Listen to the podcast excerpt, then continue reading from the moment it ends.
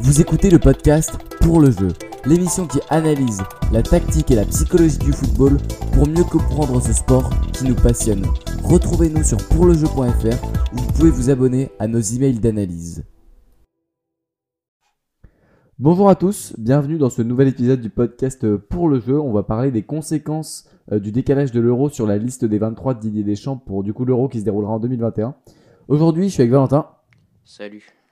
Et on va se refaire un épisode à deux parce que c'est vrai qu'on a fait pas mal d'épisodes là avec, euh, avec euh, des supporters de clubs. On a fait Quel Avenir. D'ailleurs, j'invite à, je vous invite à aller les, écouter, ces épisodes euh, Quel Avenir. Donc, on prend un club avec un supporter et on parle à peu près pendant une heure de l'avenir du club et des mercatos. Mais là, on va refaire un épisode à deux. Donc, en fait, après l'annonce du décalage de l'euro suite au coronavirus, du coup, il va y avoir évidemment des, des conséquences sur la liste des 23 qui sera présentée à l'euro 2021 et on va en discuter on va donner euh, notre avis, euh, nos joueurs qu'on aimerait bien voir et surtout le futur de l'équipe de France à chacun des postes. Donc euh, cette petite série sera divisée en deux épisodes. Premier épisode, celui que vous êtes en train d'écouter, on va donc parler de des trois gardiens et de des quatre défenseurs, enfin des, défenseurs de toute la ligne de défense. Et dans l'épisode suivant que vous écouterez après, ce sera donc les milieux de terrain et les attaquants. Donc on, on commence directement avec euh, le poste de gardien de but. Donc, Valentin, que penses-tu actuellement de la situation de Hugo Lloris en équipe de France? Bah, euh, Déjà, il est titulaire, euh, enfin maintenant ça fait un, petit moment qu'il est titulaire dans les cages, et que donc, y a, quand on connaît le poste de gardien, c'est compliqué de faire tourner, c'est-à-dire que si tu as un gardien en place, généralement, il reste, et c'est dur de donner du temps de jeu aux autres, d'autant plus qu'il est capitaine, euh, qui euh, l'a gagné euh, bah, la Coupe du Monde 2018 quoi, en, tant que capitaine. Donc, à mon avis, c'est quand même compliqué de le bouger. L'Euro, c'est dans un an, donc je sais pas ce que tu en penses, mais je pense que, à moins que Lloris fasse une, saison vraiment catastrophique la saison prochaine, il devrait être dans les cages titulaires pour l'Euro 2021. Après, le, dans, dans le long terme, très long terme, je pense qu'il y a bien un jour où il va sauter, c'est normal, mais je pense qu'il sera dans les cages pour l'Euro 2021. Je pense aussi à moins de, ouais, t'as raison, à moins d'une force majeure comme d'un problème avec Tottenham, euh, avec euh, Mourinho par exemple, ça pourrait, euh, ça pourrait chauffer. Je sais pas pour quelle raison. Bah après, on peut pas dire que Yoris, Yoris a pas un gros caractère. C'est pas le genre à s'énerver, à dire, à dire non mais j'en ai marre, je me casse.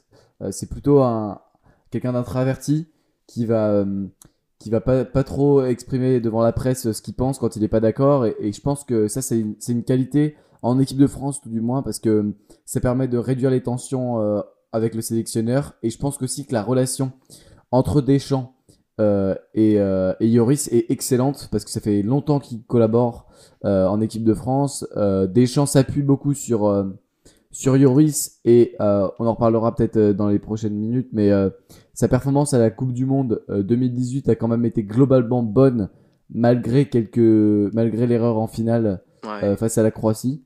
Euh, je pense que notamment face à la Belgique et face à l'Uruguay, il sort des horizontales décisives. Bah, en fait, euh, ouais, en gros, pour, euh, pour la Coupe du Monde, je trouve que bah, la, la défense de l'équipe de France a quand même été, mine de rien, très, très, très, très forte. Hein. On n'a quand même pas concédé énormément d'occasions, mais on en a quand même concédé, notamment contre la Belgique et contre l'Uruguay. Il a toujours été là pour les sortir. quoi. C'est-à-dire que Uruguay, on fait clean sheet, et Belgique aussi, donc ça, on le doit à Lloris et à personne d'autre. Donc Juste pour ça, il n'a pas eu non plus énormément de travail. Il y en a eu, hein, je dis pas, mais il a quand même, il a pas, il a pas croulé sous les frappes pendant les matchs de l'équipe de France quand même, il faut le dire.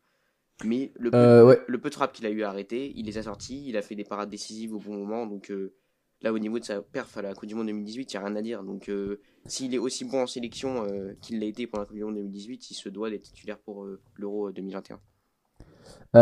avec Tottenham, c'est peut-être qu'il brille moins, peut-être sans doute qu'il est un peu moins à l'aise à Tottenham qu'en tant que gardien en équipe de France. Et surtout, peut-être que euh, dans, dans la saison prochaine, si ça se passe pas bien, même si ça se passe bien, euh, si ça se passe pas bien à Tottenham, s'il continue à avoir une bonne relation euh, avec euh, avec Deschamps, en une saison, ça peut tenir. Tu vois ce que je veux dire? C'est-à-dire que même si ça se passe mal à Tottenham, s'il continue à, à, bien s'entendre avec Deschamps, euh, il sera toujours sélectionné s'il garde son niveau. Ah, mais c'est sûr, on sait comment Deschamps fonctionne. Deschamps, il, il fonctionne à la, à la à, comment dire, à comment il, il, sent que, que le collectif sera meilleur.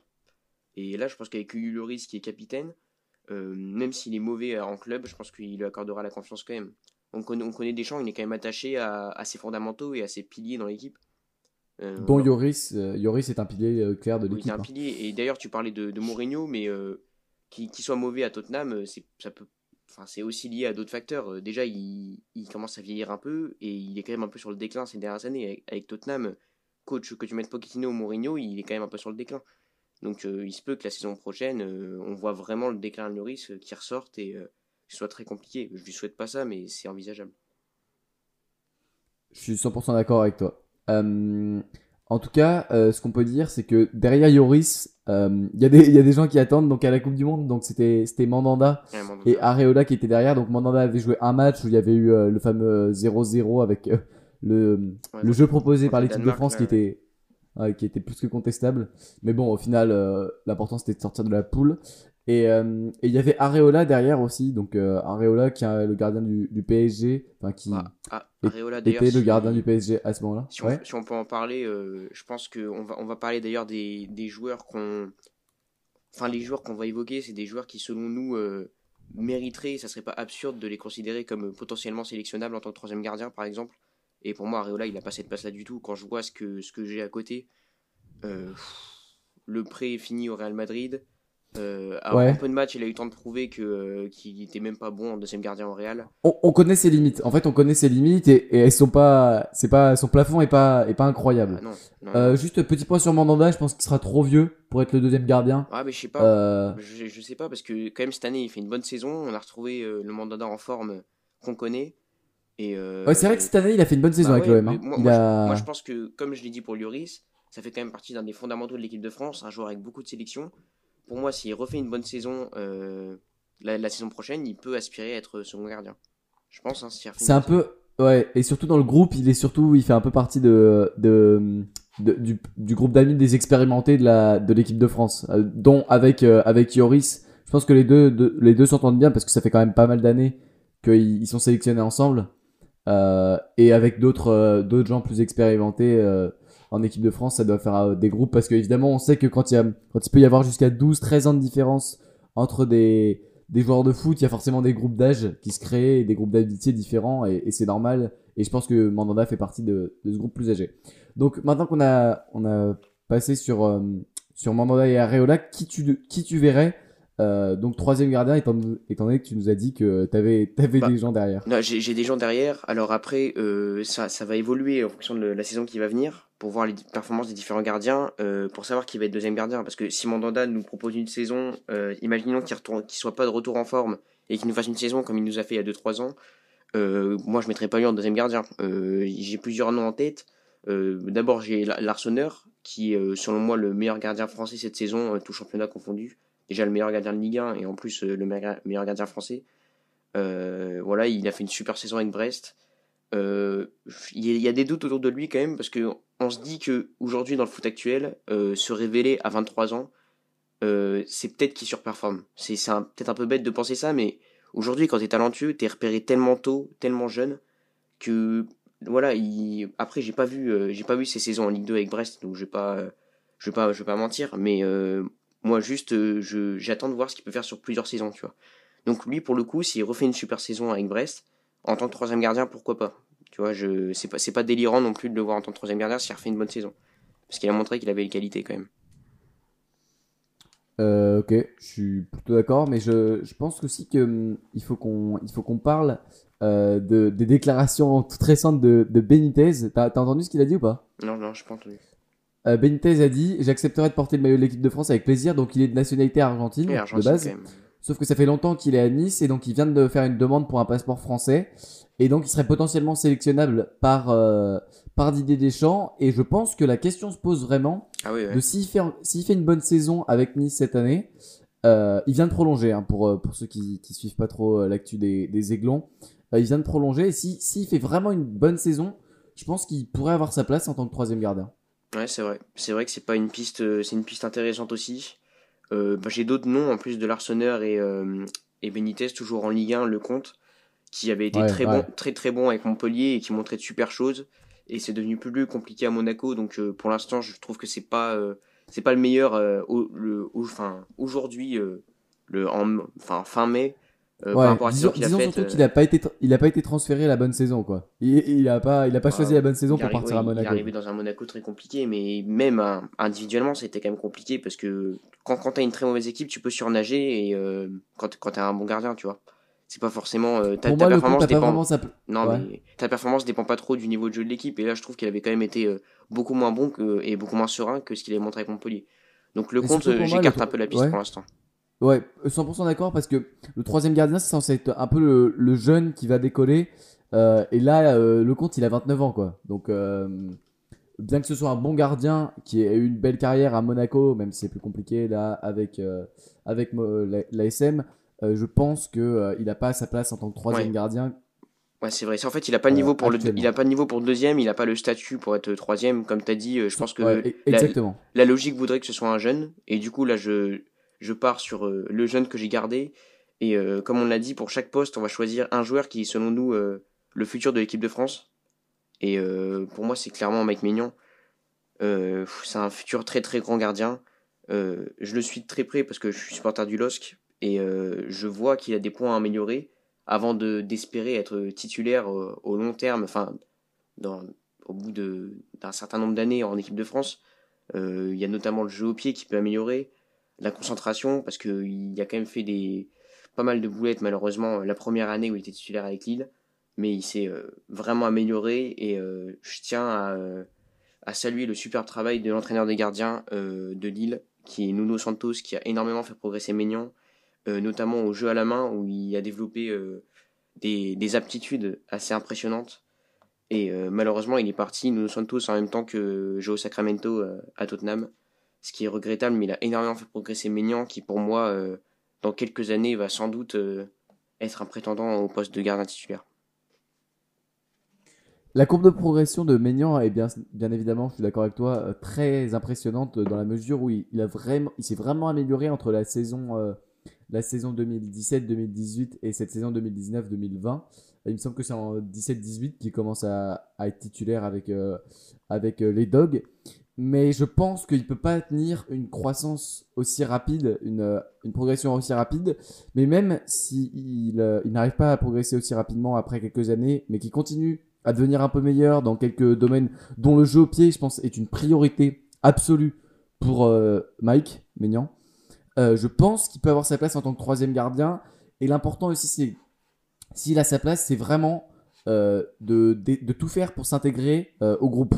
Il n'y a pas énormément de, Lillois dans le groupe. Euh, je ne sais pas s'il y en aura à la Coupe du Monde 2021. Ça, c'est Deschamps qui nous le dira quand euh, il fera sa liste. Mais je pense qu'il doit vraiment faire des efforts parce que euh, le rôle d'un troisième gardien, c'est aussi un rôle psychologique dans le, dans le vestiaire, puisque euh, puisqu'il va pas il va pas jouer, hein, il joue très rarement le, le, le troisième gardien à moins d'une succession de blessures euh, extrêmement rares. Euh, je pense qu'il doit vraiment faire des efforts pour essayer de s'intégrer, euh, de gagner la confiance de Deschamps, euh, de, de bien être dans le groupe, et peut-être que dans quelques années, il pourra avoir sa chance euh, euh, dans, dans, le, dans, le poste de deuxième, ou peut-être de gardien titulaire s'il progresse vraiment vite. Donc, donc ça c'était pour, pour Mike Maignan. Je pense qu'on a fait le tour au niveau de, donc, des gardiens de but. Donc on passe maintenant au poste de latéral droit. Mais je pense qu'avant de parler des latéraux, il faut qu'on fasse un petit, un petit point sur la situation actuelle de ce poste. Il y, a un vrai vide euh, au niveau de, des latéraux, je trouve en ce moment, euh, depuis quelques années en Europe. Euh, que ce soit en France ou dans les, dans les autres pays. Pour moi, le seul pays qui, qui va partir à l'euro avec euh, des latéraux solides, euh, ce sera l'Espagne, qui, a eu, qui a eu vraiment des, des, bons latéraux ces dernières années. Mais je trouve qu'il y a un vide à ce poste-là. Et ça se ressent en équipe de France, où comme on va le voir euh, en en discutant, il y a pas mal de problèmes euh, d'effectifs au niveau des latéraux.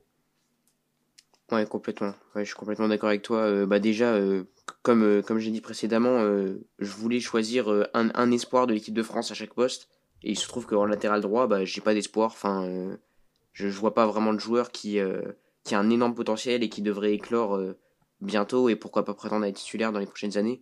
là, je vois aucun prétendant, si ce n'est bah, Pavard, mais il est déjà titulaire, donc bon. Petit vois. point, donc si tu veux, on commence par, euh, par Benjamin Pavard, donc euh, le joueur de, euh, du Bayern. Euh, personnellement, j'ai jamais vraiment aimé Pavard. Depuis la Coupe du Monde, je trouve qu'il avait fait une Coupe du Monde pas, pas excellente. J'ai pas été très tendre avec lui, mais depuis cette saison, depuis là qu'il a été transféré au, au, Bayern, je trouve que hum, il a vraiment, il a vraiment changé de niveau, il, a vraiment progressé, il est devenu meilleur et que ses matchs euh, deviennent, euh, deviennent plus complets, euh, son jeu, son jeu s'améliore et que je pense que j'ai un peu changé d'avis sur ce joueur, même si je pense que ce n'est pas un très grand latéral, que c'est pas un très bon latéral. Je pense qu'il peut faire le travail à ce poste-là, en tout cas mieux que à la Coupe du Monde. Moi, franchement, je trouve que c'est pour un latéral droit, en fait, je trouve qu'il est trop neutre. C'est-à-dire que pour moi, Pavard, c'est un central déjà pour commencer. Euh, et balle il est trop neutre, il est pas assez explosif. Et moi, je pense que le, profil qui conviendrait euh, dans les couloirs de l'équipe de France, c'est un joueur explosif euh, qui centre bien. Comme, comme Atal. on a ça, on a ça bah, comme Atal, ouais, sauf qu'il est pas français. Exactement. Mais, il, est, algérien. Comme, comme, Hernandez. Comme Hernandez, par exemple. Hernandez à gauche, c'est typiquement le, latéral qu'il faudrait à l'équipe de France. Et donc ça, il n'y a pas de souci à gauche. Mais à droite, on n'a pas ce profil-là. Pavard, c'est pas ce profil-là. Dubois. Dubois, c'est pas euh, ce, ce, profil-là non plus. Dubois, c'est pas ce profil-là. Sidibé, ça l'a un peu plus, mais Sidibé, on connaît quand même ses limites. Euh, j'ai quand même pensé à deux, deux, euh, deux, joueurs qui correspondraient un peu plus à ce profil. c'est Aguilar et Lala. Alors ah, Aguilar, c'est pareil que pour le compte. On, l'a dit, on l'a dit avec le compte, il a fait le même trajet, il a fait Montpellier-Monaco et l'adaptation a été difficile avec Monaco. Donc à voir à la saison prochaine si il retrouve le niveau qu'il avait à Montpellier, mais c'est un profil intéressant en tout cas. Parce que comme je l'ai dit, il est rapide et euh, il est plutôt bon centreur. Et c'est pareil pour Kenny Lala. Euh, pareil, c'est plus compliqué cette saison, mais euh, il est, on sait qu'il a du potentiel et que je pense à des pistes comme ça où on pourrait se dire quand même que c'est un peu limite pour l'équipe de France, mais on n'a pas non plus vraiment mieux au-dessus. Quoi. Ouais, exactement. C'est vrai que c'est vrai qu'il y a un problème d'effectif à ce poste-là. Euh, au niveau de Lala, euh, je, en me renseignant pour, faire, euh, pour préparer cet épisode, c'est vrai que j'ai été un peu surpris par son âge. Lala n'est plus tout jeune, il est 91, il a 28 ans. donc c'est 2020 est l'année de ses 29 ans. Et donc il n'y a pas vraiment de perspective de progression pour lui. surtout s'il reste à Strasbourg, ça va être compliqué pour briller au niveau européen. Euh, s'il reste dans ce club, bien que Strasbourg soit un bon club, hein, c'est pas, pas du tout contre Strasbourg, c'est juste que c'est pas un club d'envergure euh, européenne sérieuse et que si euh, un joueur doit avoir sa place en équipe de France, si un joueur veut avoir sa place en équipe de France, il doit avoir un poste dans, une, dans, une, dans un club européen et le problème c'est que Lala, Lala vieillit, Pavard comme on le dit a des grosses limites et n'est même pas latéral droit de formation. Euh, et puis euh, et puis Aguilar, Aguilar, c'est vrai que c'est encore un peu mitigé de mon côté. Je suis pas encore, euh, j'ai pas encore d'avis très tranché sur ce joueur étant donné que hum, il est encore, il est encore pas très connu et pas pas encore pas encore apprécié de de Didier Deschamps. Et donc on a vraiment un, problème à ce poste-là qu'il va falloir qu'il va falloir régler, régler. Et peut-être qu'on aura la chance cette année d'avoir l'explosion d'un latéral droit français, mais je bah, crois pas trop. Moi j'ai j'ai quand même une piste. Alors après, euh, c'est un peu différent parce que euh, c'est un joueur qui est passé par euh, pas mal de postes de la défense avec Leipzig, que ce soit central, latéral droit ou piston. c'est quand même Nordi Mukiele, où j'ai hésité à le mettre en, en futur, futur titulaire à ce poste-là parce que je sais pas si son meilleur poste est latéral droit en soi. Mais franchement, il est super impressionnant et super bon. Donc c'est le, on va dire le, le, joueur qui a quand même le plus de potentiel à ce poste-là. D'accord. Euh, même, si selon, même si selon moi, c'est plutôt un. Enfin, justement, j'allais dire c'est plutôt un, un, tel poste, mais je ne saurais pas dire exactement quel est son poste. C'est pour ça que j'ai un peu de mal à dire est-ce que euh, il pourra s'installer durablement en équipe de France sur latéral droit, mais en tout cas, c'est plus talentueux de. Et bah, celui avec le plus de potentiel de, des joueurs de cette liste. La premier, le premier truc d'un latéral droit, c'est qu'il est droitier et qu'il a un bon pied droit. Donc je pense que, je pense que techniquement, ça devrait aller. Après, au niveau de l'accommodation tactique, au poste de latéral droit. On verra comment ça se passe. Mais il a que 22 ans, il a du temps pour progresser, pour s'améliorer. Et Leipzig euh, sait faire progresser les joueurs. Leipzig, je pense, est, aujourd'hui un des meilleurs clubs où tu peux être si tu veux progresser euh, quand tu as, 22 ans. Ouais, c'est ça, 21, 22 ans. je pense qu'actuellement, c'est vraiment à Leipzig qu'il faut être si tu veux progresser avec Nagelsmann, avec tout, tout ce qu'il y a de, des infrastructures proposées par Red Bull. Je pense que c'est super pour, pour devenir meilleur assez rapidement et que si euh, Deschamps veut bien voir son potentiel, parce que c'est pas sûr qu'il accepte euh, de le sélectionner, même si euh, il fait une bonne saison, parce que bah, du coup il n'est pas familier avec ce joueur-là, ça, devrait, ça devrait marcher. Mais ce qui est sûr, c'est qu'il a un potentiel 50 fois, il a, il a le potentiel d'être 50 fois meilleur que, que Pavard. hein. Ouais, moi je pense quand même aussi. Après, Pavard, faut pas non plus, faut pas non plus nier ses, ses qualités qui sont quand même, euh, qui sont quand même là. euh, Mais moi, je trouve plus pour un défenseur Quelle, central. quelle qualité, ouais, c'est ça, quelle qualité de latéral droit, c'est surtout des qualités de, de stopper, euh, de stopper central. Euh, et on passe, on passe à l'autre poste de latéral, donc le poste de latéral gauche. Euh, déjà, déjà, faut qu'on parle de Mendy, de, de- pas de Ferland Mendy, hein, de Benjamin Mendy. Mendy, c'est un joueur que on avait tous, et toi le premier, euh, adoré euh, à l'ASM quand, il- quand il jouait à Monaco. La saison, ils étaient champions avec Mbappé. euh, c'était vraiment, euh, c'était vraiment un joueur que j'appréciais. euh, on- tout le monde pensait que ça allait être le futur de l'équipe de France euh, en, en termes de latéral gauche. Et quand il a été recruté à City, euh, tout le monde s'est dit, alors là, il va encore changer de catégorie, il va encore devenir meilleur. Il y a eu des blessures, il y a eu, il y a eu des problèmes. Et aujourd'hui, on se retrouve à dire, est-ce que Mendy a vraiment sa place en tant que titulaire en latéral gauche? Bah, pour, pour moi, non, hein, s'il faut répondre à la question, parce que de toute façon, le titulaire, euh, le titulaire indiscutable, c'est Lucas Hernandez pour tout ce qu'il a montré. euh, clairement, pour moi, ça, ça doit être le, le titulaire à ce poste-là. Euh, même si, comme je vais, je vais l'évoquer tout à l'heure, il y a quand même des, il y a quand même de la concurrence. Il y a des très bons, très bons latéraux gauche français. Euh, mais voilà, alors Lucas Hernandez, il a été quand même, il faut le dire, euh, au poste d'arrière gauche, il a été mis sur le banc par Davis au Bayern. C'est-à-dire que maintenant, Lucas Hernandez, il peut avoir sa chance en centrale euh, au Bayern, mais là, la tendance actuelle veut que ce soit Davis qui soit titulaire. Donc là, sur ce coup-là, c'est un peu plus compliqué en club pour Hernandez, parce que quand même, il se fait mettre sur le banc par un, par un concurrent. Mais pour ce qu'il a montré en équipe de France, pour moi, il doit être titulaire. Peu importe au Bayern Munich, à moins que ce soit vraiment catastrophique. Je pense que Deschamps respectera sa logique de, performance en sélection et qui mettra titulaire Hernandez. Euh, ok, d'accord. Bah, je, pense aussi que Hernandez a les qualités de, tenir ce poste-là. euh, bonne vitesse, bonne percussion. Euh, technique, euh, technique correcte, hein, Hernandez, franchement, il, a, pas les pieds carrés. hein, franchement, bonne qualité de centre, bonne qualité technique en termes de, de, de conduite de balle et, et même de dribble. C'est ça, après, il y a, il y a, dans, dans ceux que je vais évoquer, il y a, y a, il y a mieux, mais bon, c'est bon, pour moi, c'est le profil, comme je disais, il, il faut, il faut euh, quelqu'un qui est puissant, c'est encore mieux, comme Hernandez, et qui est vif surtout, qui est vif et euh, qui peut faire des courses euh, à haute C'est intensité. la tendance actuelle des c'est- latéraux. C'est le profil d'Hernandez. On veut des latéraux plus rapides et des latéraux plus, avec plus de percussion. C'est ça. Du coup, tu nous proposes qui euh, derrière, euh, derrière Hernandez? Bah du coup, forcément, j'avais évoqué euh, pour la pour la doublure, il y avait Benjamin Mendy, mais on en a parlé. euh, pour moi, il, il, il est trop blessé, forcément trop irrégulier, donc on peut pas compter sur lui. euh, forcément, on peut pas être sûr de ses performances. Bah il y a Lucas Digne qui a été très bon avec Everton cette saison et qui a montré quand même ses limites en équipe de France, mais qui qui reste quand même une pour moi un joueur un joueur qui est sélectionnable en tant que doublure et c'est pas absurde vu ce qu'il est en train de faire avec Everton. Après, j'ai d'autres noms. J'ai euh, j'ai Jérôme Roussillon de Wolfsburg, où là, c'est vraiment en limite euh, triplure, tu vois.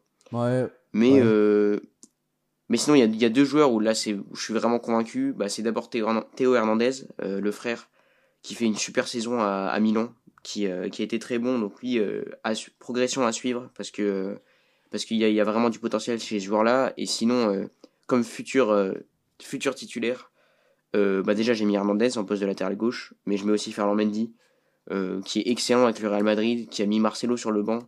Euh, franchement, je, il a, il, a tellement de qualités, il a encore, euh, encore un certain potentiel et euh, des qualités qu'il peut développer. Mais pour moi, Mendy et Hernandez, c'est les deux, euh, les deux futurs, les deux futurs titulaires. à voir comment, comment le, ce poste va se partager entre les deux. Mais pour moi, c'est ceux qui ont le plus de potentiel et qui seront le plus aptes à tenir ce poste en équipe de France. Euh, ouais, euh, je te rejoins au niveau de, de Ferland Mendy. Euh, c'est un joueur qui continue de surprendre. Euh, il, a, il a quand même fait beaucoup de clubs. Il est passé par, euh, par Lille, par le PSG, par la, la Roma, du coup Everton et, et- bien évidemment le Barça. C'est un joueur qui continue de surprendre parce que on avait l'impression que il, avait atteint son, son pic et qu'il ferait que régresser. Mais finalement, finalement il, continue avec Everton à bien se, à bien se montrer. Il a, il a joué beaucoup de matchs depuis 2018 euh, avec, euh, avec euh, le club anglais. et ça peut, ça peut faire une belle courbe. Au niveau de Théo Hernandez, j'ai j'ai pas d'avis étant donné que je j'ai pas trop suivi sa saison à Milan parce que je ne m'y connais pas bien au niveau de la, de la Série A. Je, je l'avoue que que j'ai pas beaucoup suivi. Je le suivais plus au niveau quand il était, quand il était prêté par, par le Real à la Real Sociedad. Et c'est vrai que c'est un joueur que, que j'apprécie et qui est, qui est le plus jeune de ceux qu'on a cités. Euh, au niveau de Ferland Mendy, je pense qu'il valait pas le prix que Lyon a réussi à le, à le vendre. Je pense qu'il valait pas, euh, il valait pas les, les 40 millions qui, qui l'ont fait, 48 millions qui l'ont fait, qui l'ont fait partir, pardon. Euh, je pense aussi que Lyon a une vraie qualité de savoir mettre en valeur ses joueurs avant de les faire partir et a une vraie relation intime avec le club du Real Madrid, avec notamment Benzema, euh, Mariano, euh, ce genre de joueurs qui ont été échangés entre les deux clubs. Ah ouais, ouais, mais Ferland Mendy, euh, attend de voir les années qui vont suivre et on verra s'il vaut ses 40 millions. Moi, je pense qu'il peut montrer qu'il les vaut. Okay. Parce qu'aujourd'hui, 40 millions pour un latéral gauche, ce qui, comme on l'a dit, les latéraux, ça court pas les rues sur le marché du foot en ce moment. Donc 40 millions, c'est cher, ok, mais c'est pas délirant par rapport au prix actuel. Je ouais, pense. mais surtout euh, Lyon, a dû avoir le, a dû avoir un peu, euh, a dû être un peu déçu étant donné qu'ils avaient recruté Koné derrière et Koné avec Lyon, ça a été, euh, ça a été plus que compliqué cette saison.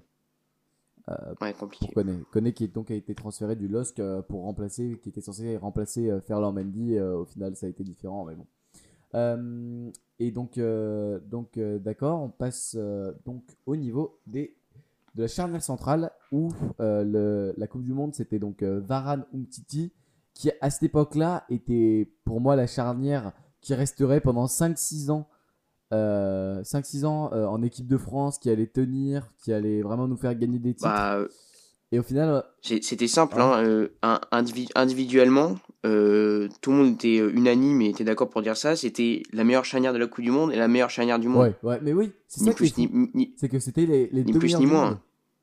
C'était les deux meilleurs. Enfin, après, individuellement, individuellement peut-être pas, parce que il y a, y a, quand même du Van Dyke, euh, du Sergio Ramos, euh, des joueurs encore en activité qui sont. Mais la, la paire des deux, enfin, euh, en, 2018, pour moi, c'était la meilleure La croissance de De Ligt a fait que euh, les Néerlandais peuvent se défendre aujourd'hui avec, euh, avec Van Dijk. Ouais, là, je pense qu'il y a de la concurrence, là. Ouais. Et surtout, le, les problèmes d'Omtiti font que euh, ce joueur n'est plus ce qu'il était. Et d'ailleurs, j'ai entendu une très bonne interview. Bah là, c'est compliqué. Où il a expliqué son choix. En fait, il disait donc, il me semble que ses blessures, c'était au genou, non? Euh, euh, je, ça, je, je saurais pas te dire. Euh, il me semble donc en fait il a eu pas mal de, problèmes de blessures. Oh, ouais donc c'est ça, c'était bien des blessures au genou. en fait, en fait il avait des, des, problèmes au pied et au genou. Dans, et en fait il, il, avait dit dans une interview que j'avais j'avais vue et qui était très intéressante et qui montrait son processus de pensée à la Coupe du Monde. Il avait dit je sacrifierai mes j'ai sacrifié mes articulations à la Coupe du Monde. Je ne regrette pas ma décision. donc parce qu'ils ont réussi à être champion du monde. Et même si les saisons d'après ont été compliquées, donc les saisons qu'il est en train de vivre actuellement, euh, bah, c'était une bonne décision parce que euh, parce qu'il a réussi à avoir ce titre mondial, quitte à décliner un peu euh, dans la suite. Et je pense que c'est un vrai sacrifice qu'il a fait et qui était une décision qui, qui lui appartient. C'est une décision très personnelle, mais au final, il se retrouve et c'est majoritairement grâce à lui. Je pense qu'il a une énorme part de responsabilité dans la victoire de la France en Coupe du Monde avec ses buts et avec, avec son but surtout et avec son travail défensif. Et euh, franchement, euh, peut-être peut-être que ces saisons, ces saisons qu'il vit actuellement étaient compliquées, mais je pense qu'il faut vraiment respecter son choix parce qu'au final, il peut dire, il, pourra dire euh, dans les prochaines années, quand il sera, quand il sera plus vieux, ok, ok, j'ai pas fait des bonnes saisons jusqu'à la fin de ma carrière, mais j'ai cette Coupe du Monde dont, dont je serais super fier. Ouais, ouais, c'est vrai, c'est vrai, ça s'est quand même senti. Hein. Le, le Umtiti d'après Coupe du Monde, c'était très compliqué au Barça. Et d'ailleurs, on va parler des, des joueurs qui pourraient succéder, pas succéder à Umtiti parce que sa place n'est pas définitivement euh, perdue, mais l'anglais, euh, c'est comme un symbole. L'anglais l'a remplacé au Barça parce que euh, il a été mis sur le banc, parce qu'il a été blessé. Ça, ça, psychologiquement, ça a dû faire et mal. Et l'anglais. Ouais, c'est de faire mal, d'autant plus que l'anglais, c'est aussi un concurrent en équipe de France. Bah donc, c'est d'autant plus compliqué pour lui psychologiquement parce que là où la tendance actuelle voudrait que ce soit Varane anglais, puisque l'anglais met sur le banc Umtiti en club. Donc, tu vois. Après, la logique de Didier Deschamps, comme je le rappelle euh, pour euh, la énième fois, euh, c'est de récompenser les performances en sélection. Donc, si Umtiti, Deschamps jusqu'à Umtiti est meilleur en sélection que l'anglais, ça sera Varane Umtiti, quand bien même Umtiti connaît des difficultés au Barça. Ouais, je, suis d'accord avec toi. au niveau de Varane, Varane a pas chuté aussi vite que que euh, Kumtiti. Mais je pense que Varane aussi a une. Va- il, il- il revient bien cette saison Ouais, quand même, je pense Varane. que Varane. C'était a eu plus comme- compliqué la saison suivant la Coupe du Monde, mais- Real la saison dernière a eu une baisse de performance Ouais. notable avec des, des problèmes au niveau de la Ligue des Champions, euh, donc avec le fameux match Ouais, contre l'Ajax. Mais je pense aussi que euh, cette saison, il revient bien. Et j'ai vraiment hâte de voir ses performances là avec la Liga qui reprend. Je vais regarder très attentivement le duel entre le, le Real et le Barça parce que je pense que ça va être passionnant à suivre. Et, euh, et en plus, ça fait du bien de revoir un peu de foot. Et puis, euh, et puis voir Ouais. un peu comment Varane va revenir, euh, comment il va réussir à, à- après cette période donc, de, de confinement à revenir et à, à re- rentrer sur la pelouse. Et comment est-ce qu'il gérera la saison prochaine pour réussir à être à son pic de forme au niveau de l'euro? Ah, pour moi, d'ailleurs, euh, pour prendre euh, la parole sur Varane, euh, ça doit être le titulaire indiscutable de, de la charnière. C'est, pour moi, c'est le meilleur défenseur français, tout simplement. Donc, il n'y a, pas de- y a pas de débat. Euh, il doit être euh, montré que c'est le patron de la défense parce que euh, on lui a souvent reproché d'être un peu assisté par Sergio Ramos, que quand il est pas là, c'est compliqué. Mais je pense qu'avec l'équipe de France, il est capable de montrer qu'il peut être le patron quand il faut. Ouais, j'ai jamais Et, été trop euh, d'accord avec, euh, il- avec ça quand on disait ouais, c'est un assisté de Sergio Ramos. Euh, pour moi, les, deux, les deux ont, fait, ont été à un moment la meilleure char- charnière du monde, faut, faut le dire. hein. Au moment des, des Coupes du Monde, des, des, qu'est-ce que je raconte, des Ligues des Champions de Zidane. Euh, les, deux, les Ouais, deux étaient. après, c'est. Ouais. Il y, a- il y a débat sur ce sujet-là quand même, mais bon, c'est pas le sujet, donc on va pas, on va pas s'éparpiller sur ça, mais même si on peut lui reprocher ça, je pense que il a la, la capacité de montrer que c'est le patron, il a encore des années devant lui, donc c'est lui qui doit s'installer durablement euh, dans la charnière. Donc pour moi, au niveau de Varane, il n'y a pas de discussion possible. Après, le, la joueur qui va l'accompagner, il y a plusieurs candidats. Des candidats, comme candidats sérieux, euh, je pense qu'il y a quand même l'anglais Laporte, pour moi euh, qui pour le coup peuvent, peuvent prétendre. Le problème avec Laporte, c'est que c'est un très bon joueur, mais il a vraiment pas les faveurs de Didier Deschamps. Donc, Ouais, euh, comprends- ça me fait, semble un euh, peu je- compromis. Je comprends pas pourquoi. Ouais. Quel est le problème de. de... Bah, ça fait, euh, ça, doit, ça doit faire 4-5 ans. En fait, depuis qu'il a explosé en jeune à Bilbao, Ouais, tout, tout le monde lui reproche dire pourquoi tu t'intéresses pas à Laporte, tout ça, et non, il y a, y a rien à faire. Bah, Donc, c'est une décision extrêmement contestable de la part de Deschamps parce que pour moi, Laporte, actuellement, c'est un des meilleurs défenseurs français. hein.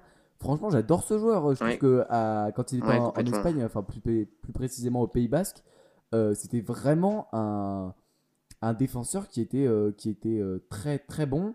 Avec, avec City, il a aussi, aussi montré des qualités indéniables. Et ça fait partie des décisions où je regrette que Deschamps n'ait pas le- l'esprit un peu plus ouvert et ne veuille pas euh, changer un peu, euh, changer un peu l'ordre établi euh, en équipe de France. Ouais, bah, complètement, parce que là, du coup, euh, dans la hiérarchie, euh, on a Varane ou Titi qui sont premier et deuxième, et comme troisième, on a Kimpembe. Alors, euh, Kimpembe, pour moi, en tant que allez, quatrième défenseur central, il a sa place en équipe de France. Oh, parce qu'il non, a été mais- performant. Pff, franchement, franchement, je suis Bah, même pas d'accord avec ça. Je pense que Kipembe, euh, Kipembe a, été longtemps, a été longtemps un espoir. Aujourd'hui, on connaît, on connaît son niveau, on connaît son plafond, et euh, je pense qu'il y a des, il y a des joueurs meilleurs, Mais- et surtout que que, que Laporte est bien meilleur que Kipembe. Non, mais oui, mais Laporte sera pas sélectionné. Donc, euh, moi, je, je te, je le dis dans la mesure du possible. du principe que ça changera jamais? Bah non, enfin, je vois pas pourquoi des gens changeraient d'avis d'un coup. Il y a des avis très tranchés et euh, ça m'étonnerait que d'un coup ils se disent tiens, je vais sélectionner Laporte. D'autant plus que est-ce que Laporte a vraiment envie de jouer en tant que troisième, quatrième central? Je suis- pas sûr. Bon après, euh, pour moi, tu dois pas faire de caprice comme l'a fait Rabiot. euh, si t'es sélectionné, t'y vas quoi. Ça bon, c'est un autre ça- sujet. ça l'a pas aidé à Rabiot, mais bon, ça, on en parlera dans l'épisode sur les, Non, sur les milieux de terrain. mais, Mais ouais, pour mais moi, euh, en tout cas, euh, Kim- je- non mais Kimpembe, Kipembe est un bon joueur de Ligue 1, important- il est très pas important un dans bon le joueur d'équipe de France. Non, mais il est, il est déjà il est très important dans le groupe, Kimpembe, et on l'a vu que si on, si on doit solliciter sur quelques matchs importants, euh, avec le Paris Saint-Germain, il a toujours montré que dans les matchs importants, il savait, il savait se montrer présent. Ouais. Et, euh, et pour, pour moi, les- un quatrième central euh, sur une compétition, d'autant plus sur une compétition à élimination directe, euh, tu dois pas lui demander d'être régulier puisqu'il jouera pas régulièrement. Tout ce qu'il faut, c'est que quand on le sollicite, il soit bon. Et Kimpembe, dans les matchs importants, dans les matchs à pression, quand on le sollicite, il est bon. Bon, En plus, on- je trouve qu'il est important dans le groupe de l'équipe de France. Donc, euh, pour moi, en tant que quatrième central, Kimpembe, je, je le sélectionne. Bon, ok. Il y a un dernier, il y a un joueur dont j'aimerais beaucoup parler qui, euh, lui, n'était pas. Bah, moi, j'en ai deux aussi. Ouais, moi, moi celui, celui que je voudrais surtout pas qu'on oublie, c'est euh, Dayo Upamecano. Je trouve que ce joueur Ouais, bien sûr. est une pépite qui n'a que 20, qui a 21 ans Et, et vraiment, euh, à Salzbourg, donc, et puis à Leipzig, donc là, la petite connexion entre, entre les deux clubs Red Bull, l'a fait progresser à une vitesse folle. C'est un stopper incroyable. Euh, il a déjà des matchs de Ligue des Champions dans les jambes, des matchs de C3, des matchs. euh, même avec, euh, avec Leipzig, il a fait vraiment beaucoup de, de Ligue des Champions. Il a été bon. franchement, 21 ans. il est dans les meilleures conditions pour progresser. Il est grand. il a un bon pied droit. il, il est français. Et, et franchement, c'est pour moi, c'est le Ouais, joueur à venir de l'équipe de France à ce poste-là. Complètement, moi, dans, dans les joueurs à venir, euh, les deux que j'ai choisis, bon, déjà, il y a un joueur qu'on n'a pas évoqué, c'est Rami, mais euh, pour moi, il est fini pour le football, Voilà, il n'y a, même pas plus de club. de- hein. a pas de débat Rami, possible. euh, après son passage à il a plus de Fenerbahçe, club, il est parti à Sochi. Il a pas joué un seul match. Il s'est engueulé avec la direction de Sochi et allez, il a plus de club là. Il a passé, Voilà, il a c'est ça. passé Mais 6 en mois à cas, Sochi. donc, Il a euh, pas joué un seul match. Ouais, non, mais donc pour, euh, je parle de Rami parce que c'est quand même lui qui était sélectionné pour la Coupe du Monde, mais Ouais. donc il va falloir remplacer. ouais, ça c'est euh, sûr. comme Ça c'est la moindre des choses de dire qu'il va Ouais. falloir le remplacer. Ouais, il va falloir remplacer. Mais euh, comme, comme tu l'as dit, Upamecano, euh, ça, c'est crack, hein. Fu- futur très grand. je l'ai mis dans les, dans les futurs, futurs top de l'équipe de France. Et, et peut-être même, je- dis- même je dis- continue comme ça du monde. Bah, faut, ouais, faut, faut voir, faut voir, faut voir. Parce qu'il y a, y a quand même des. Il y a quand même du monde, hein, comme concurrence pour le meilleur central du monde. Non, c'est pas, c'est pas le sujet, mais. Ouais, En tout cas, Upamecano, c'est un, c'est un très très très très bon jeune à fort potentiel et euh, je vais dire de même pour Konaté qui est son compatriote euh, qui joue aussi à Leipzig qui est aussi un excellent joueur. On parle moins d'Upamecano, il est moins coté, euh, moins relayé dans les médias, mais il est tout aussi bon et euh, pareil, moi je le mets au même niveau qu'Upamecano, c'est dans le futur de l'équipe de France. Euh, à voir comment euh, comment il va être utilisé par Didier Deschamps. À noter aussi que Euh, Konaté a un an de moins que un an de moins que hum, que Upamecano et surtout qu'il il mesure Upamecano, 1,93. Il est encore plus grand que Upamecano. Ouais, il est aussi, il est aussi excellent pour l'avoir vu à quelques reprises avec Leipzig. Euh, donc voilà, ces, ces deux-là, ces deux-là à, surveiller. Et de toute façon, on, on sait qu'on, on, on sait comment, comment fonctionne Leipzig entre guillemets. S'ils recrutent des jeunes, euh, généralement ils se trompent pas. Et euh, là, ça a été le cas, que ce soit avec Upamecano, Konaté ou Mukele. On a quand même trois défenseurs français de Leipzig. Et Euh, faut- ouais, faut qu'on remercie le club de Leipzig, hein, parce que sans eux, on n'aurait pas la, la même équipe de France, on n'aurait pas la- le même choix de joueurs, parce qu'ils font progresser les joueurs. Bah, bah, après. Ouais. Ouais. Non, mais c'est sûr que c'est eux qui, les ont fait progresser. Et euh, typiquement, c'est des joueurs qui, des joueurs qui proviennent euh, pour la plupart du bassin parisien. Et euh, bah, le, la, la lutte est très très rude. Bah, D'ailleurs, je vais faire une petite parenthèse sur, le, sur les talents du, du bassin parisien et de la banlieue en général. Euh, y a, je pense qu'on n'en parle, on en parle pas assez, mais le, le bassin parisien, c'est pour moi le plus grand bassin de talent au monde, avec sûrement euh, Sao Paulo au Brésil ou euh, voilà, des villes brésiliennes, on va dire ça. Tu Quand penses, on regarde tu le nombre quoi de par talents rapport au- à français- ce qu'on pourrait dire au niveau de, de au niveau de, de la Masia aussi? Je pense que la Masia, en fait, on peut pas le considérer comme euh, comme. Je suis d'accord avec toi parce que la Masia, on peut pas le considérer comme euh, comme euh, le bassin parisien ou euh, des certaines zones du Non, mais Brésil parce que quantitativement, importent pas mal de joueurs. Oui, puis quantitativement, il y, a- il y en a pas autant que. C'est c'est un nombre incroyable en.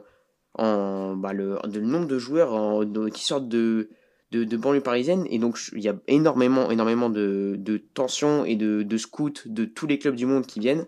Et il se trouve que Leipzig est très bien installé sur cette zone parce qu'ils ont vite compris que c'était euh, la zone la plus productrice en talent. Et donc, ils, ils tous les talents euh, et même les joueurs qui sont formés au Paris Saint-Germain, les joueurs de banlieue parisienne qui arrivent au PSG, euh, ils finissent tôt ou tard à Leipzig. On va le voir avec Kouassi là qui était en partance pour Leipzig parce que en fait dès que dès que le contrat arrive à expiration pour les jeunes du PSG, c'est Leipzig qui vient les repêcher et on connaît leur méthode. Donc Leipzig sont très très bien installés sur le recrutement de jeunes français. Donc c'est sûr que c'est bien pour l'équipe de France parce que ils savent les faire progresser et on les on voit au PSG qu'ils y arrivent pas, ils arrivent pas à faire progresser les jeunes. Et euh, bon là avec Kouassi c'est différent parce qu'il a joué pas mal de matchs, Ouais. mais il y a tellement de jeunes, de, tellement de jeunes de Paris, enfin qui sont partis Petit. parce ouais. qu'ils ont été recrutés par le ils ont été recrutés par le PSG parce qu'ils étaient extrêmement talentueux avec leur club de jeunes Ouais. mais après ils savent que quand ils arrivent à Paris ils auront aucune chance avec le groupe pro et qu'ils sont obligés de partir autre part donc Petit- c'est triste ouais. pour Paris mais ils ont laissé passer un nombre de joueurs Ouais. c'est impressionnant quoi. Petite parenthèse là-dessus sur euh, le bassin parisien. Euh, Il y a une vidéo que j'aime beaucoup qui est de Vox Media, donc pour ceux qui parlent anglais, qui s'appelle Why France Produces the Most euh, World Cup Players. Je vous la recommande vraiment chaudement. Elle, elle a, elle a bien percé sur YouTube, elle a fait 3 millions de, 3 millions de vues et elle est excellente. Elle explique en fait pourquoi le bassin parisien a permis à la France d'être championne du monde et, et produit autant de, de, bons joueurs. Ils citent énormément d'exemples et ils expliquent, ils expliquent comment, comment ça se passe. Et vraiment, je recommande cette vidéo parce qu'elle est, elle est très bonne. Donc, c'est Vox et c'est Why France Produces the Most World Cup Players. Petite parenthèse. Voilà, donc pour les auditeurs. Voilà, et donc par exemple, bah, tu as raison de citer ça, et quand on prend les joueurs qu'on a cités, euh, ça vient aussi du Paris Saint-Germain, et au final, il a fini par partir parce que pareil, c'est pour le temps de jeu. Ferland Mendy, c'est pareil, il a grandi en région parisienne. Euh, Kim Pembe, c'est pareil, sauf que lui, il, ça a été un des rares à réussir à grandir euh, Saliba Bondi, avec le PSG. Et Saliba, Saliba enfin, de toute façon, la liste, est, la liste est énorme. Mais, euh, mais en tout cas, le, bassin parisien produit énormément de joueurs. Et en fait, il faut pas se dire que Paris rafle tout euh, sur sa zone géographique parce que c'est pas le cas du tout. Il y a une énorme concurrence, et notamment le Leipzig, qui est très très bon sur ce secteur-là. Donc à surveiller encore euh, en, parlant les, joueurs qui vont produire. Euh, en parlant de, Saliba, il est encore plus jeune, il a que 19 ans. Est-ce que tu penses que lui pourrait prétendre, s'il réussit bien à Arsenal, à une, à une place en équipe de France dans les Ouais, voilà, je je l'ai pas mis parce qu'il il a pas encore évolué au très très haut niveau. Très jeune. Hein. Euh, pour l'instant, donc il faut, en plus il est très jeune, donc il faut, il faut attendre. Mais bien sûr qu'il y a des pistes comme ça. Il y, a, il y a encore d'autres noms qu'on pourrait citer, mais c'est des joueurs qui n'ont pas qui n'ont pas encore été au top top niveau et qui sont plus euh, des espoirs, bah, comme j'ai dit, Kwasi. Euh, Kwasi, lui, pour le coup, va falloir encore attendre un peu, selon moi, mais euh, il montre un, un, très très bon potentiel et il a réussi, ça, réussir à s'imposer comme ça au Paris Saint-Germain, c'est pas donné à tout le monde. Ouais, 100% d'accord avec toi euh, là-dessus. donc sur les centraux, c'est vrai que la situation, il y, y, a beaucoup plus de monde que sur les ailes. Et ça pose aussi une question qui est de pouvoir décaler certains centraux, notamment ceux qui ont un bon pied droit, euh, sur le côté droit en cas de, de vraie pénurie de latéral droit. Euh, c'est vrai que c'est bah, c'est la mode euh, c'est la mode dans le football hein, ouais bah c'est surtout ce qui arrive à Pavard le latéraux droit c'est surtout ce qui arrive à Pavard ouais, c'est ça. ce qui a fait que ce qui a fait qu'il s'est retrouvé sur le côté droit en attendant je pense qu'il y a encore quelque chose qui freine un peu l'équipe de France. Je sais pas si c'est d'idée d'échange je pense pas qu'il vraiment il freine l'équipe de France. Il faut quand même saluer son travail.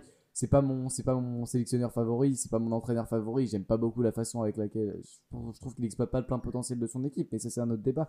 Je pense quand même qu'on doit on doit saluer ses prestations et son réalisme par rapport à au niveau de jeu qu'il propose. Euh, mais je pense qu'il faudrait peut-être et surtout sur le dossier Laporte et sur d'autres dossiers qu'on va étudier quand on fera le deuxième épisode sur les milieux et sur les attaquants je pense que une, une grande ouverture d'esprit et peut-être euh, peut-être un peu plus ouvrir ses oreilles de temps en temps pourrait aider à, euh, ramener plus de talent en équipe de France bah, c'est sûr qu'en fait, on a une génération tellement incroyable que euh, Didier Deschamps ne l'exploite pas, exploite pas euh, complètement, comme tu l'as dit. France, en fait, pour, pour la richesse, bah, c'est ça. Il y, a tellement de joueurs, tellement de joueurs prometteurs. Donc, c'est sûr que Didier Deschamps, c'est pas le joueur qui, on le sait, offre le plus leur chance aux jeunes, même s'il l'a fait. Hein, mais il est quand même moins, moins ouvert, je trouve. C'est quand même, c'est quand même une voilà, pour ça que j'ai, j'ai mis des doutes du coup sur euh, tous les jeunes français de Leipzig qu'on a cités. Quoi. Ouais, c'est quand même une chance de pouvoir se poser cette question parce que euh, il y a pas mal de pays qui aimeraient bien avoir euh, ce, même afflux de, de, jeunes et on a vraiment de la chance d'avoir une culture qui comme ça aime le football, respecte ceux qui disent vouloir faire une carrière de, de footballeur pro et ça nous permet comme ça d'avoir d'avoir une avalanche de jeunes qui est qui est magnifique parce que ça permet donc d'être champion du monde et là j'espère que les performances à l'euro suivront on peut pas encore se, se projeter vers l'euro mais euh, ouais, complètement. Mais je pense qu'on a vraiment de la chance parce que je pense qu'il y, a des pays en ce moment qui sont qui ont beaucoup plus de difficultés euh, à trouver à trouver des des, des pépites comme ça et, euh, et je sais pas comment ça va ça, ça va évoluer mais en tout cas après il y a ouais. il y, a, y a quand même un problème auquel on s'expose à pas donner la chance aux très bons jeunes. C'est qu'ils sont vraiment sollicités pour la, voilà exactement. Sollicités la plupart par leur deuxième pays d'origine parce qu'il y a comme tu peux le voir dans les joueurs sélectionnés dans, notre équipe de France, euh, il y a beaucoup de joueurs euh, bah, de binationaux tout simplement qui peuvent choisir euh, leur pays d'origine s'ils le souhaitent. Et on peut faire face à ce problème-là, des joueurs qui voient qu'ils n'auront pas leur chance et que du coup choisissent leur pays d'origine. mais on a tellement de talent que même s'il y en a qui fuient, je pense qu'il n'y a pas trop de soucis. Heureusement, pour moi, la chance qu'on a, c'est que hum, au niveau d'Upamecano, au niveau de la défense centrale, c'est que la deuxième nationalité de Upamecano, c'est donc la Guinée-Bissau et c'est pas c'est pas du tout une grande équipe de foot euh, donc euh, il y a très peu de chances pour qu'il euh, pour qu'il choisisse cette cette deuxième sélection et heureusement ça va. heureusement parce que parce que s'il avait un deuxième pays et que Deschamps ne décidait de pas le sélectionner plus je peux te dire qu'il aurait des appels du pied de, de son deuxième pays s'il était meilleur mais là heureusement et sa deuxième nationalité Bah, n'est pas. c'est ça, on a déjà eu, euh, d'ailleurs, on a déjà eu l'exemple avec Laporte qui a souvent hésité à euh, choisir l'Espagne, enfin parce qu'il est, euh, Il serait même plus arrivé est- hein. enfin il a des grandi dans, ouais, Griezmann aussi, mais euh, La- Laporte c'est particulier parce qu'il a grandi dans le dans le Pays Basque, enfin ce qui faisait qu'il pouvait choisir entre la France et euh, et l'Espagne. Exact. Et euh, bon, il se trouve, il se trouve qu'en Espagne, c'est pas vraiment le pays idéal euh, quand il y a Piqué Ramos pour se développer en centrale. Donc la question ne s'est pas posée. Il a choisi la France. Mais il- je pense qu'il doit le regretter quand même. Enfin, il- je sais pas s'il le regrette, mais c'est triste pour lui cette situation en sélection parce que il est un peu dans un embouteillage, que ce soit en Espagne ou en France, où on lui fait pas confiance.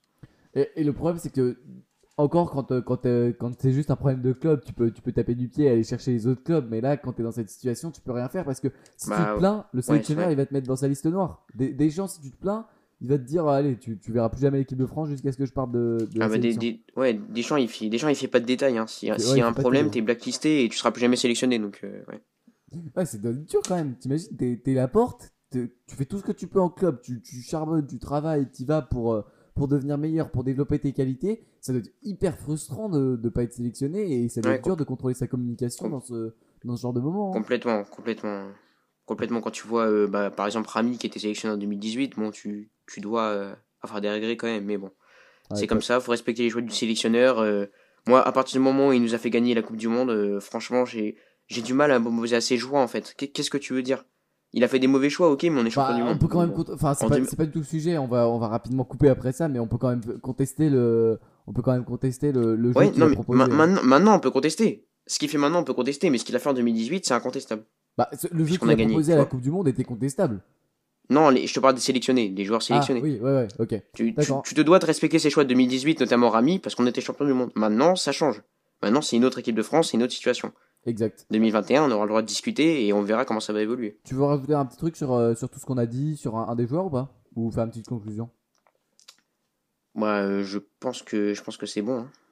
Et bah donc euh, on, on se retrouve bientôt, donc dans quelques jours pour le prochain épisode qui concernera donc le milieu de terrain.